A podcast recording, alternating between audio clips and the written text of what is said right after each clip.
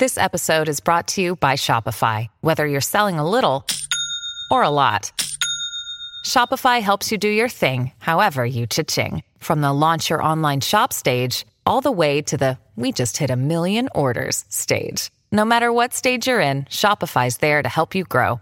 Sign up for a $1 per month trial period at shopify.com slash special offer, all lowercase. That's shopify.com slash special offer. Imaginons ensemble un personnage fictif qu'on appellerait Lucas. Lucas est un jeune homme normal avec un travail qui lui permettra à terme de concrétiser ses grands objectifs. Il aime lire des livres de dev perso et il a récemment appris à quel point c'était important d'avoir des petites routines et de développer de bonnes habitudes. Donc il a un boulot à plein temps et à côté de ça, il va à la salle de sport trois fois par semaine, médite pendant 20 minutes chaque matin, lit un livre par mois, investit en bourse, apprend une nouvelle langue et à moyen terme, il compte prendre des cours de guitare pendant son temps libre. Il a une vie en apparence parfaite, ce Lucas, mais il y a un problème dans l'équation. Le problème, c'est que Lucas n'est pas un super-héros et il aura bientôt l'impression d'être bloqué car il est débordé. Le moindre petit truc en plus lui donnera la sensation d'être sous l'eau. Lorsque tu essayes de faire trop de choses à la fois, tu finis généralement par être moyen en tout. Tu vas perdre du temps entre chaque tâche, tu ne respecteras pas les délais, tu te sentiras stressé et tu ne passeras plus de temps avec ta famille et tes amis. À vouloir trop en faire, il y a forcément un moment où tu vas récolter les pots cassés. Un peu comme avec une pile, l'énergie de Lucas va finir par se vider progressivement, parce qu'il est sous tension en permanence. Au fond, on est tous un peu comme Lucas. Et peu importe qui il est, où il vit ou combien il gagne, Lucas a une chose en commun avec nous tous. Lui comme nous disposons de seulement 24 heures par jour. Et si tu veux apprendre comment les gérer plus efficacement et augmenter ta productivité tout en évitant l'épuisement, alors tu es au bon endroit. Salut à tous et bienvenue sur eBook, la chaîne de podcast où on vous résume des livres sur le dev perso et le mindset. Mais alors comment les personnes qui réussissent parviennent-elles à faire autant de choses en une seule journée? En réalité, c'est parce que la plupart du temps, ces personnes ne se préoccupent que d'une seule chose. Cette seule chose, et c'est pourquoi le livre s'intitule The One Thing, peut être un produit qu'ils ont mis en vente ou une personne qu'ils côtoient par exemple. Ainsi, des personnes comme Bill Gates, dont le succès n'est plus à démontrer, ont beaucoup de succès justement parce qu'elles sont bonnes dans une seule chose en particulier. Dans son cas à lui, il s'intéressait déjà aux ordinateurs lorsqu'il était au lycée. Plus tard, Paul Allen lui a donné son premier emploi et a rejoint Microsoft avec lui en tant que partenaire commercial. Quelques années plus tard, Ed Roberts lui a donné la chance de faire un peu de codage et ça a fini par changer sa vie. L'objectif principal de Microsoft était d'avoir un ordinateur sur chaque bureau et dans chaque foyer. Et c'est cet objectif-là qui a fait de Bill Gates la personne la plus riche au monde pendant 15 années consécutives. Lorsque Bill Gates a pris sa retraite, il a créé avec sa femme Melinda une fondation dont l'objectif est d'améliorer la santé des habitants des pays pauvres. Donc, il s'est centré sur toute autre chose, mais il a mis le focus sur une seule chose. Lorsque tu établis des priorités et que tu te concentres sur la bonne chose au bon moment, tout le reste se met en place tout seul, une chose en attirant l'autre. C'est ce qu'on appelle l'effet domino. L'idée sous-jacente est que si tu commences par la bonne chose et que tu travailles pour atteindre tes objectifs, tu obtiendras des choses encore plus grandes que ce que tu avais imaginé. Lorne Whitehead, un physicien, a découvert qu'un domino peut faire tomber une pièce qui est 1,5 fois plus grande. Et ça peut t'aider à comprendre comment fonctionne l'effet domino, parce qu'en utilisant ce constat, on pourrait théoriquement faire tomber l'Empire State Building avec seulement 28 dominos. Si tu veux tirer le meilleur parti de l'effet domino, alors n'hésite pas à voir grand, mais pour autant, il faut savoir commencer par des choses toutes simples. Une petite chose en attirera ensuite une plus importante, etc. Mais est-ce que c'est pas un peu bizarre de classer les choses par importance? Je veux dire, au final, tout ce qu'on fait dans une journée est important, que ce soit les papiers, le ménage, discuter un peu avec les copains ou encore tous nos autres projets. Eh bien non, Lucas, toutes les choses ne se valent pas. On a plein d'idées reçues sur l'importance de certains trucs ou encore sur la définition de ce qu'est vraiment une vie bien remplie ou encore une vie bien équilibrée. Les gens ont tendance à agir en fonction de ce qu'ils croient, mais tout ce qu'ils croient n'est pas forcément la vérité. Gary Keller expose dans ce livre les six mythes qui empêchent les gens de se concentrer sur une seule chose comme ils devraient pourtant le faire. Commençons tout de suite avec le mythe numéro 1, tout a la même importance. Dans le monde d'aujourd'hui, nous sommes toujours à l'affût de trucs à faire. La famille à aller voir, un pote à aller aider, une course à faire, et quand on est 5 minutes tranquille, c'est notre téléphone qui nous envoie des alertes. Et toutes ces choses qu'on a à gérer en même temps, on a tendance à penser qu'elles sont d'importance égale, sauf que ça n'est pas vrai. Si tu as déjà entendu parler de la loi de Pareto, du fameux principe 80-20, alors tu sais qu'elle s'applique à presque tout dans la vie. La plupart de nos résultats proviennent de quelques idées seulement, de même que la plupart des bénéfices d'une entreprise, par exemple, proviennent de un ou deux produits. Donc si seule une petite partie de notre travail conduit à la plupart de nos résultats, alors identifie cette partie et concentre-toi là-dessus. C'est comme ça que tu auras de gros résultats.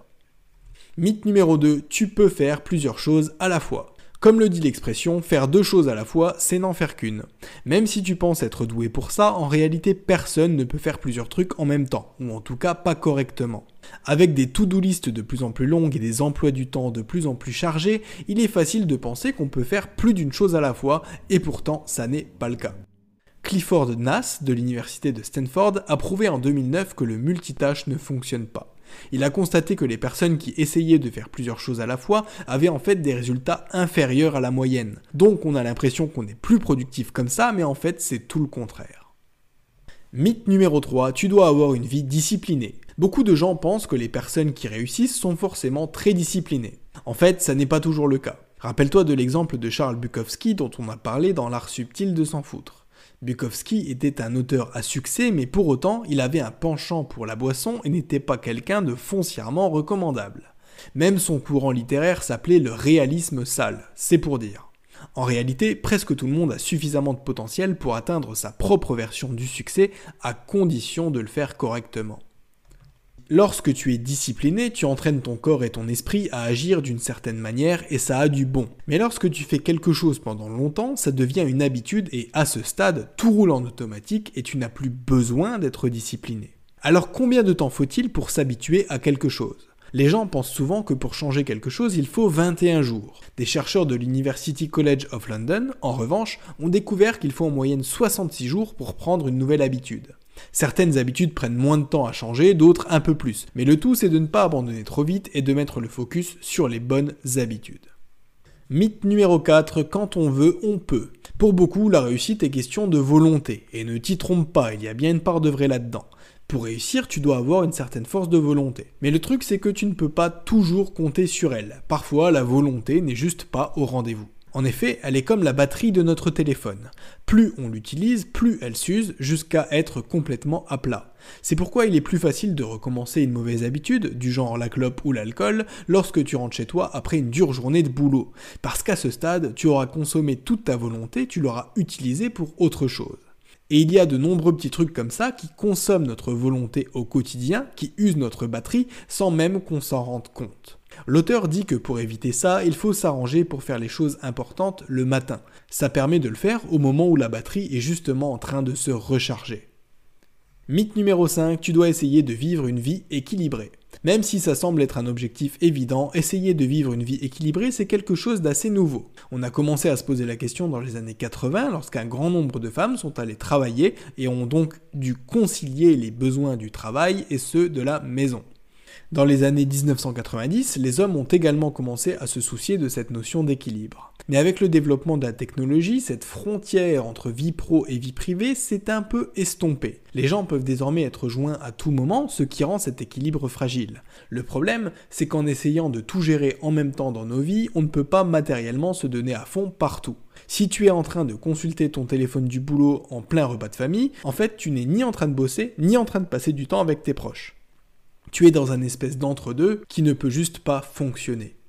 L'équilibre, c'est donc une sorte de mythe qui ne pourra jamais être atteint sur une courte période de temps. Ton équilibre, il doit s'analyser sur une période de temps longue pendant laquelle tu as alterné entre périodes où tu privilégiais ta carrière et périodes où tu privilégiais ta vie privée par exemple. Peu importe la durée que tu accordes à chacune de ces périodes, le tout c'est que tu te centres sur une seule chose à la fois.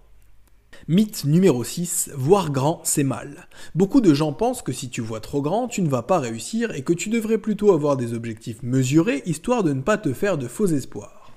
Mais la plupart des gens ont tort et ils sont dans une espèce de prophétie autoréalisatrice parce que finalement ils n'espèrent pas grand chose de la vie, ils ne se sortent pas les doigts pour ainsi dire, et ils ont en conséquence des résultats à hauteur de leurs efforts, c'est-à-dire quasi nuls. Un grand rêve est souvent la première étape d'un grand succès. Par exemple, J.K. Rowling a pensé à une série de 7 livres sur Poudlard avant d'écrire ne serait-ce que le premier chapitre de son premier livre Harry Potter. Tes objectifs présagent donc de ton niveau de réussite. À toi de voir si tu veux aller loin ou non. Alors, quelle est la prochaine étape? Maintenant qu'on a vu les six grands mythes dépeints par l'auteur, c'est à ton tour de te demander quelle est la chose sur laquelle je dois centrer mon attention? Quelle est la seule chose que je puisse faire qui rendra tout le reste plus simple, voire inutile? Une fois que tu as répondu à ces questions, il est temps de passer à l'action. il y a deux composantes dans ce passage à l'action, le but et la priorité. Tout d'abord, parlons du but. Pour t'aider à découvrir quel est ton but, note quelques-unes des choses que tu aimes vraiment faire. En gros, fais une liste de ce qui te passionne et de ce qui te fait vibrer. À côté de ça, note-toi les résultats que tu voudrais atteindre. Dans quel domaine de vie est-ce que tu veux devenir bon? Quel résultat est-ce que tu veux exactement? À ton avis, ça devrait être quoi ta priorité du moment? En définitive, quelle est la chose que tu pourrais faire et qui rendrait le reste plus facile?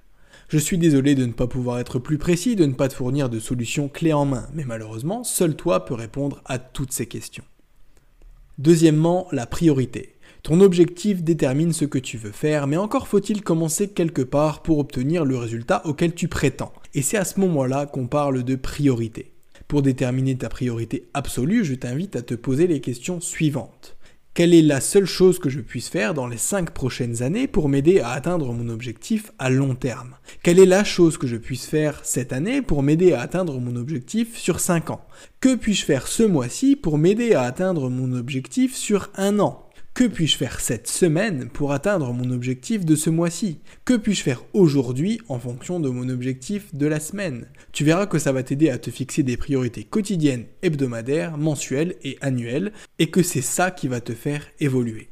L'idée de ce livre, c'est de dire que si tu poursuis deux lapins en même temps, tu ne vas en attraper aucun des deux, parce qu'on n'est pas fait pour être multitâche. Donc trouve la chose dont tu devrais t'occuper et fais-en ta priorité absolue. C'est ainsi que beaucoup de gens ont réussi et tu pourrais très bien être le prochain. J'espère en tout cas que ce résumé t'aura aidé un peu par rapport à ça. Si c'est le cas, appuie sur le bouton like, abonne-toi, mets la cloche et comme d'habitude, on se dit à bientôt pour un nouveau résumé. C'était ebook. Ciao ciao